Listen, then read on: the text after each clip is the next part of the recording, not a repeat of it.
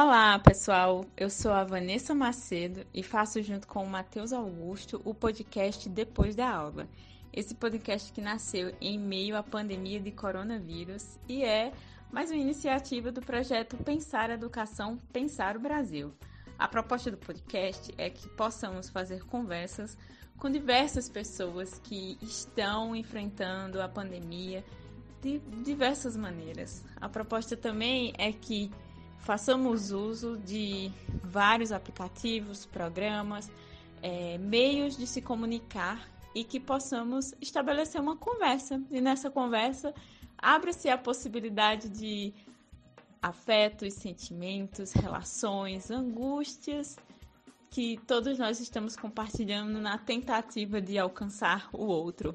Esse outro que a gente nesse momento não pode tocar, não pode encontrar, mas existe sim um leque de possibilidades de interação. É um desafio e estamos aqui nesse desafio, é, no sentido de ampliar a nossa comunicação e pensar sobre educação, sobre rua, sobre cidade, sobre pandemia também.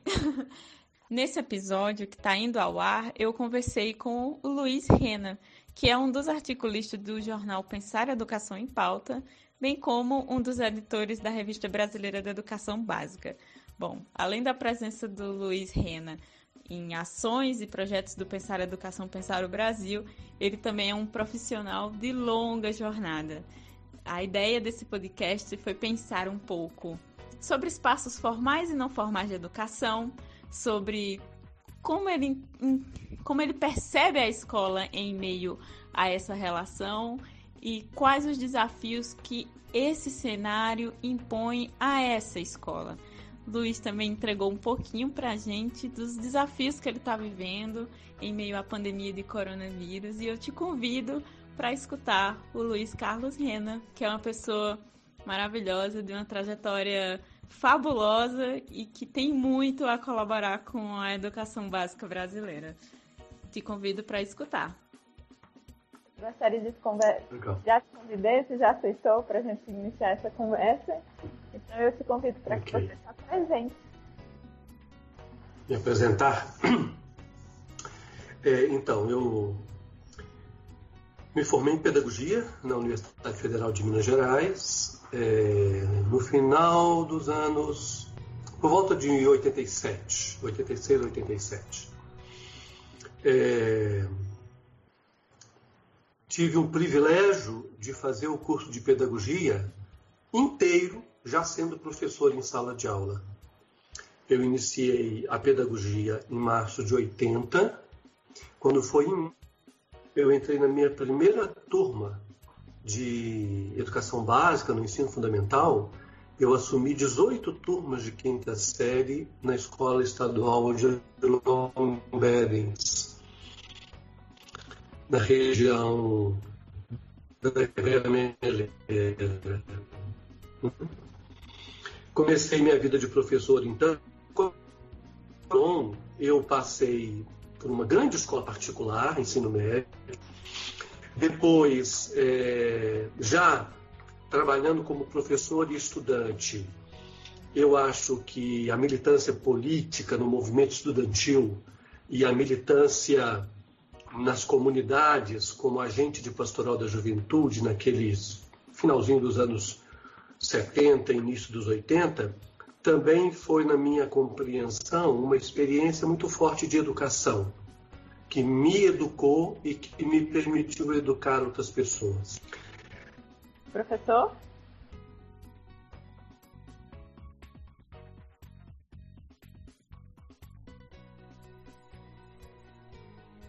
No quarto da minha mãe. Mas vamos lá, onde é que eu parei? Você estava falando sobre a sua militância na Pastoral da Juventude e como isso também tem uma dimensão pedagógica no seu fazer. Sim, é. Falei da pesquisa, né? Lá em Goiás. Não, que me trouxe de volta para Minas, não? Não, não. Não. não? Então, é... eu passei uma temporada entre Goiás e Mato Grosso trabalhando muito com educação popular, na formação de agentes de saúde, é... nas comunidades rurais É, fiz durante um, um bom tempo, acho que mais de um ano, eu fiz programas de rádio também, sempre com essa proposta de trabalhar a educação em saúde.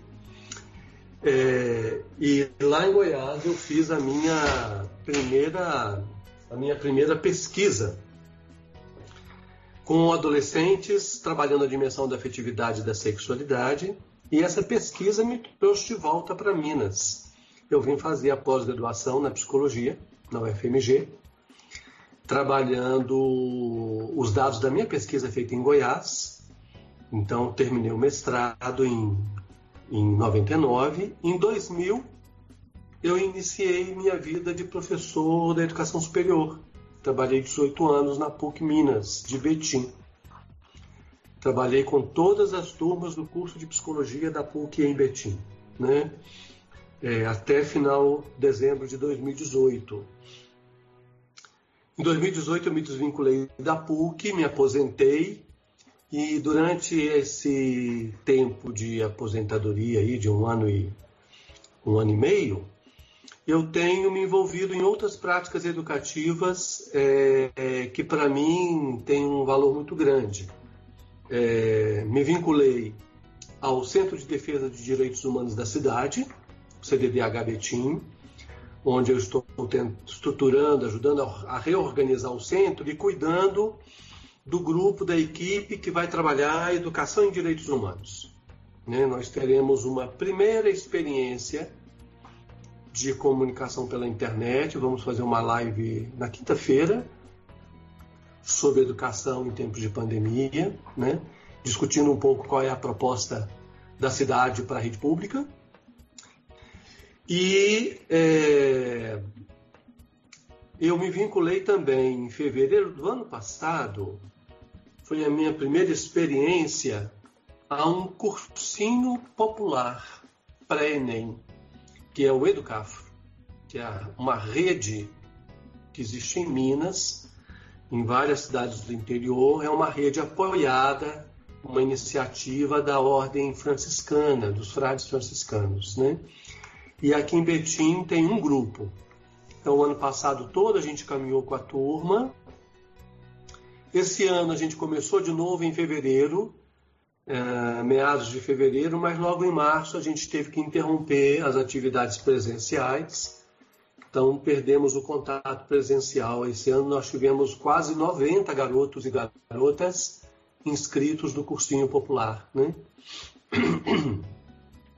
É, o ano passado eu também fiz uma experiência durante todo o segundo semestre e que havia possibilidade, perspectiva de continuidade esse ano, mas a pandemia interrompeu, que foi o trabalho com 100 garotos das equipes de base do Betim Futebol. Meu trabalho foi com os meninos, de 12 a 18 anos. Então, são garotos das várias equipes de base é, uma parte deles morando em BH, na região metropolitana, mas uma grande parte vindas de outros estados do Brasil que moravam no alojamento do clube. Meninos de todos os estados praticamente, e nós, eu e um ex-aluno meu da psicologia, é, iniciamos a implantação do serviço de atenção psicossocial e pedagógica. Então, nossa tarefa era acompanhar os garotos na escola, acompanhar a vida acadêmica dos meninos e, ao mesmo tempo, dar um suporte do ponto de vista psíquico, é, acompanhar a relação com as famílias, com o serviço de saúde.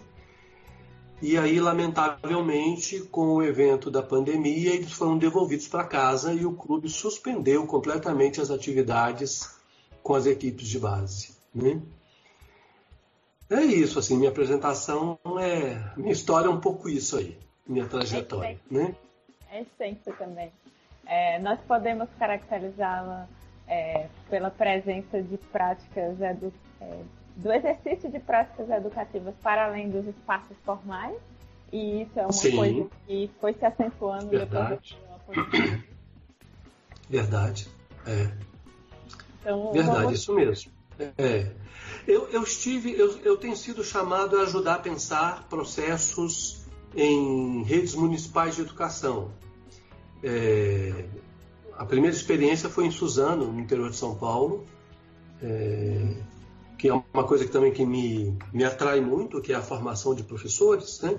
Trabalhei na licenciatura na, na educação física, trabalhei na licenciatura em letras, trabalhei com educação em saúde no curso de enfermagem da PUC também, mas o meu vínculo sempre foi com a psicologia da educação, a psicologia da aprendizagem e com o público adolescente e juvenil. Os projetos de pesquisa, os projetos de extensão é, estavam voltados para esse público e quase sempre tratando a questão da sexualidade e a questão de gênero. E você pode, é, pode resumir, assim, eu, claro que é difícil, mas como é que se dá, através da sua trajetória, essa relação entre esses espaços, esses diferentes espaços de, é, de práticas educativas? Ou seja, é de fato, há de fato uma grande diferença entre espaços institucionais, não institucionais? É, e quais são os desafios? Estou assim? tentando me aproximar de uma questão, mas vamos lá. Vamos Sim. Não, interessante sua pergunta. É... Eu penso o seguinte: a escola ela ainda é muito refém da sua própria estrutura. A escola ainda é muito refém é, é, da grade. Ela, a escola está presa por detrás da grade curricular. Né? A rigidez é, dos horários da escola, a rigidez da rotina da escola, é, acaba que a impede de vivenciar e experimentar compartilhadamente processos educativos com os espaços não formais, que são muito ricos. Eu até reconheço que, que a partir das experiências de organização da escola por ciclos, né? aquela que foi conhecida como escola plural, é, essas interseções, essas parcerias, interfaces entre as práticas educativas que acontecem na escola formal, na educação formal, e no mundo da comunidade, no mundo da sociedade é, menos formal ou informal, a, a, escola plural ela deu passos importantes nesse sentido, mas depois acabou perdendo isso, né? Eu tive filhas, duas das minhas filhas aqui em Betim, elas experimentaram a escola plural e numa escola até bastante interessante, mas eu percebi que não não deram conta de fazer, de sustentar né, esse processo. Estou é, falando aí dos anos 90, dos anos 2000, primeira metade dos anos 2000. E hoje, infelizmente, eu acho que a escola voltou para o trilho da escola tradicional, né? com, com exceções, evidentemente, mas a grande maioria eu acho que retornou para o trilho da escola tradicional. Esse diálogo entre as práticas educativas que acontecem na comunidade e na sociedade e os projetos pedagógicos ou as propostas de política educacional efetivamente vivenciadas e realizadas na escola, ainda tem muito caminho para percorrer, para que esse diálogo se estabeleça de forma mais sistemática, de forma mais orgânica, né? e que de fato é, a gente consiga se aproximar mais daquilo que a gente chama de comunidade, comunidade de aprendizagem, ou cidade aprendiz, ou cidade que aprende, né? É, eu acho que ainda tem um, um, um, percurso a ser feito, né? Eu penso assim. É... O que a gente experimentou ao longo desse tempo é que em alguns momentos a estrutura da escola é cedida. Por exemplo, minha vivência com a escola de tempo integral, aqui no município de Betim, especificamente no programa Escola é, Escola Viva, como é que era o nome do programa? Esqueci o nome do programa. Que foi um programa municipal em que eu tentei, em que eu entrei nesse programa como professor docente da universidade, envolvendo estudantes de vários cursos nas práticas educativas ofertadas para os meninos e meninas fora da sala de aula. Então, programa Escola da Gente, que se chamava. O programa, ele abriu essa possibilidade de comunicação com a sociedade como um pouco de um projeto de governo e não se tornou um projeto porque na medida em que o gestor foi sendo substituído, os programas foram sendo abandonados e substituídos por outros. Então, a escola também é refém dessa instabilidade institucional. Ela é refém dessa dessa, como é que eu diria, dessa situação política, né? que na medida em que muda o prefeito, muda o secretário de educação, muda o gestor, e aí aquele programa da gestão anterior não me interessa, e uma outra coisa aparece ou outra coisa nenhuma aparece. Né? Mas eu acho que, que é um pouco por aí. Né? Assim, não é uma relação muito fácil, eu penso assim. Né? É, mas não desisto dela não, nunca desisti. Né? Nos meus projetos de pesquisa e extensão, eu sempre fiz um esforço, por exemplo, para colocar o setor saúde, o setor da educação em diálogo em função de um projeto que lá na frente a minha meta, a minha demanda principal era cuidar do menino, cuidar da menina. Né? Então, eu acho que a gente não deve desistir dessa perspectiva e deve insistir nela. Professor, e considerando essa escola refém da própria estrutura, é, talvez de, mesmo arriscando em minhas palavras de uma rigidez institucional, das mudanças políticas, como é que você acha que essa escola está lidando com esse cenário que a gente está vivendo? Então, eu moro em frente a uma escola municipal. Nossa. Em frente. Dentro dessa escola eu tenho uma cunhada que é professora alfabetizadora. É, aliás, excelente alfabetizadora. Silêncio absoluto aqui na escola. Né? Então, assim, é, eu dizia há pouco tempo é, que a pandemia ela produziu uma. Ela sequestrou da escola aquilo que dá sentido à vida da escola, é, que é o professor e o menino, né? O educador e o educando. Então, assim, na medida que a pandemia é, prendeu todo mundo em casa e a escola não pôde mais receber esses dois atores tão fundamentais na prática educativa, ela sequestrou da escola o seu sentido de existir. Né? É, então eu olho aqui para o prédio da escola e, e, me dá muita angústia. É, eu, eu acho péssimo visitar uma escola em tempo de férias. Eu fui professor de educação básica muitos anos antes da PUC. Fui professor 20 anos, escolas públicas e particulares, escolas de educação básica. E na escola, no tempo das férias, é, me causava um mal-estar porque eu não consigo é, é, absorver a escola só pelas suas paredes. Né? Para mim, aquele movimento, aliás, a palavra escola vem lá do latim escola, que significa alegria. Né? Então, assim, para mim a escola só tem sentido cheia. Só tem sentido, só tem sentido a escola quando ela está ocupada.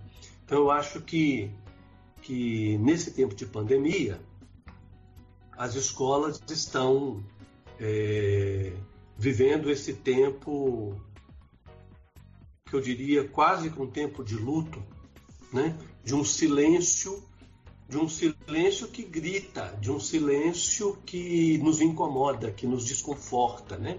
Então a escola aqui em frente da minha casa está muito silenciosa, o que é muito ruim. Né?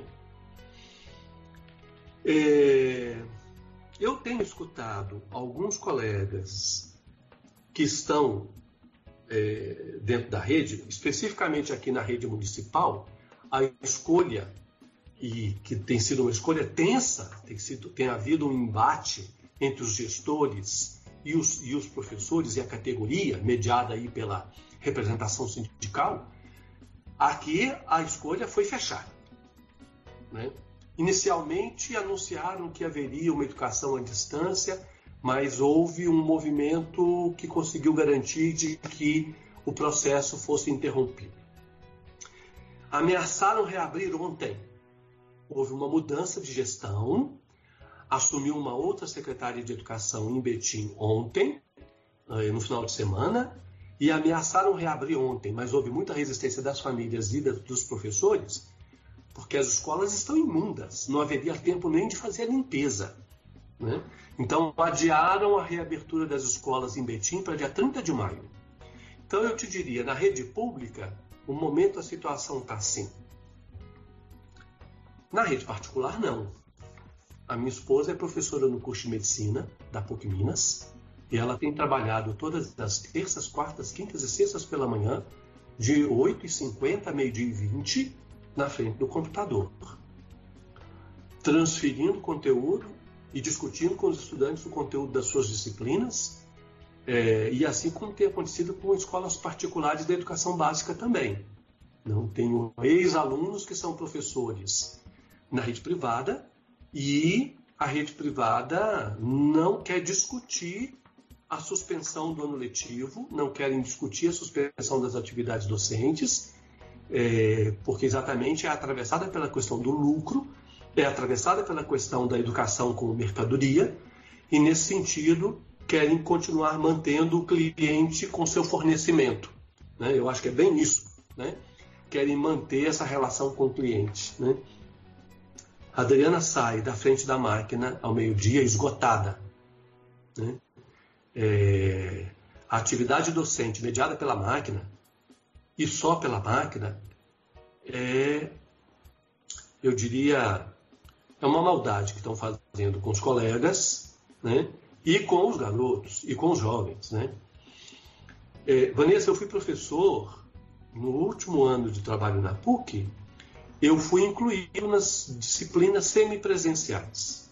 Eu perdi metade da minha carga horária, passei a ter metade da carga horária na sala de aula, e um outro colega de outro campus assumiu as aulas EAD para as oito turmas de psicologia e educação que haviam na universidade, no interior de Quimberá.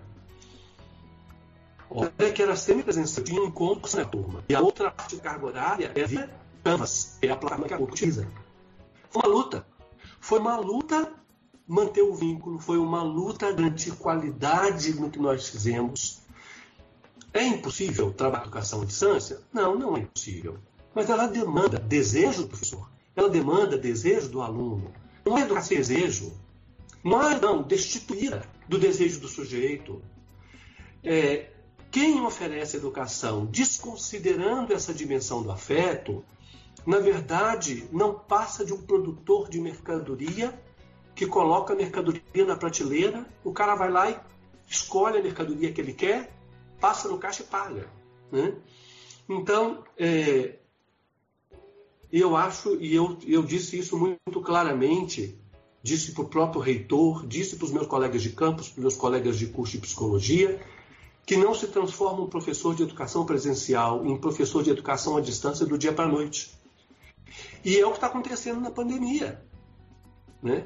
Minha esposa, por exemplo, que é professora há muito menos tempo que eu, há seis anos mais ou menos, ela nunca tinha transitado nos espaços virtuais, nem, nem em redes sociais, nem nas redes. E teve que, de um dia para o outro, assumir esse lugar de educadora, de professora, que tem que dar conta desse recado trabalhando através é, das tecnologias de comunicação e do, do mundo virtual. Então, é, eu estou vendo assim, muito preocupado. Vou falar agora da minha própria experiência. O que, que aconteceu? Em fevereiro eu conheci o grupo do Educafro. É, esse som que passou que agora te atrapalhou? Não, teve um, um sinal. Qual que é a minha disciplina no Educafro? A minha disciplina no Educafro é NCC, Negritude, Cultura e Cidadania.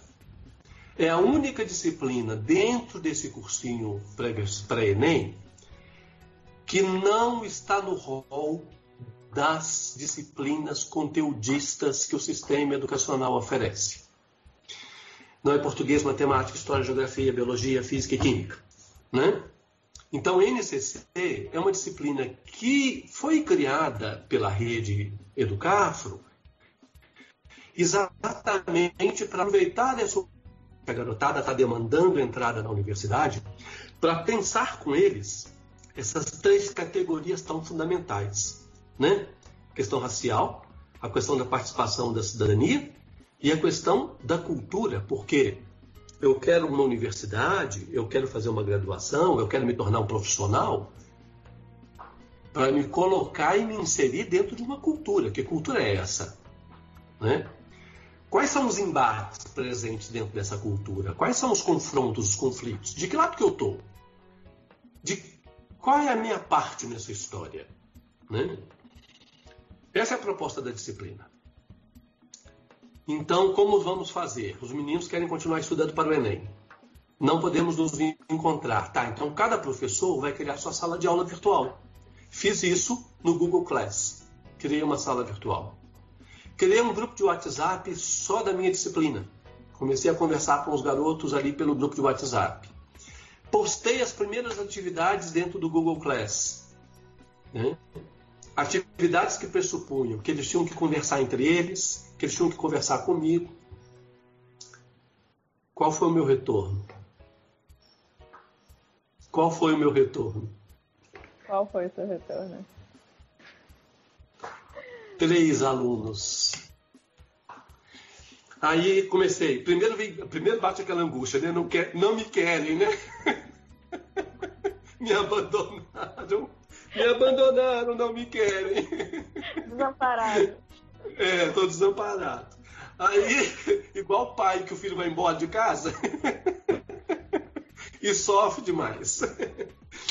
Aí eu comecei a conversar com os colegas e vi que nas disciplinas tradicionais não eram tão poucos que retornavam, mas eram muito poucos. Né? Eram 10, 15, 20 disciplinas como matemática, física, o retorno era pequeno. Então começamos a, a, a indagar qual é a questão. Cada um tem seu celular, porque a gente via isso na sala de aula. Né? Mas um celular é insuficiente para você bancar uma atividade acadêmica com mínimo de qualidade. A leitura de um texto, assistir um pequeno vídeo, entrar numa plataforma virtual que demanda memória, máquina com memória. Então, os celulares quase sempre muito limitados, celulares quase sempre com poucos recursos. Aí, quem tem acesso ao Wi-Fi em casa? Uma minoria. Geralmente, o acesso à internet é por um volume de acesso à rede de créditos garantidos pela conta que ele tem paga, né, que é muito reduzida.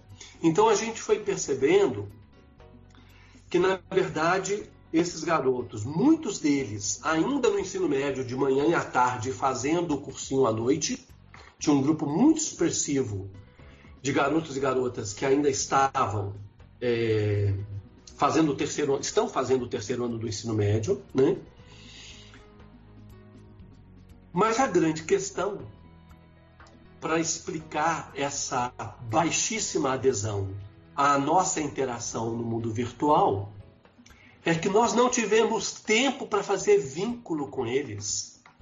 Nós não tivemos esse tempo. E aí, qual é a relação pedagógica que se sustenta só pela mediação da máquina? Nenhuma. Nenhuma. Então, eu não tive tempo de transitar na intimidade desses garotos, eles não tiveram tempo de transitar na minha intimidade.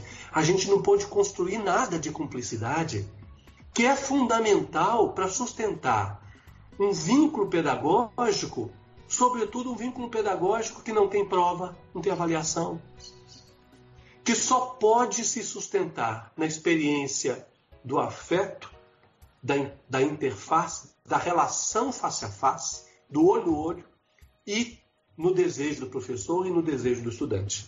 Né? Então a pandemia ela nos sabotou nesse sentido. Ela solapou o nosso projeto de apoiar esses garotos, na sua maioria muito pobres, de comunidades muito vulneráveis, que buscavam no cursinho pré-vestibular, no cursinho pré-ENEM popular, mais um suporte, mais um apoio, para que ele pudesse alcançar uma boa pontuação no Enem e pudesse sonhar com uma vaga na universidade, quase sempre na universidade privada ou nas faculdades particulares da cidade, né? Então, é... o que é que eu tenho feito? Tenho feito o possível, que é cada vez que eu encontro algum material bacana, algum vídeo interessante, alguma matéria interessante sobre a questão de raça, cultura e cidadania, eu posto no grupo de zap do grupão, onde estão os 90. Né?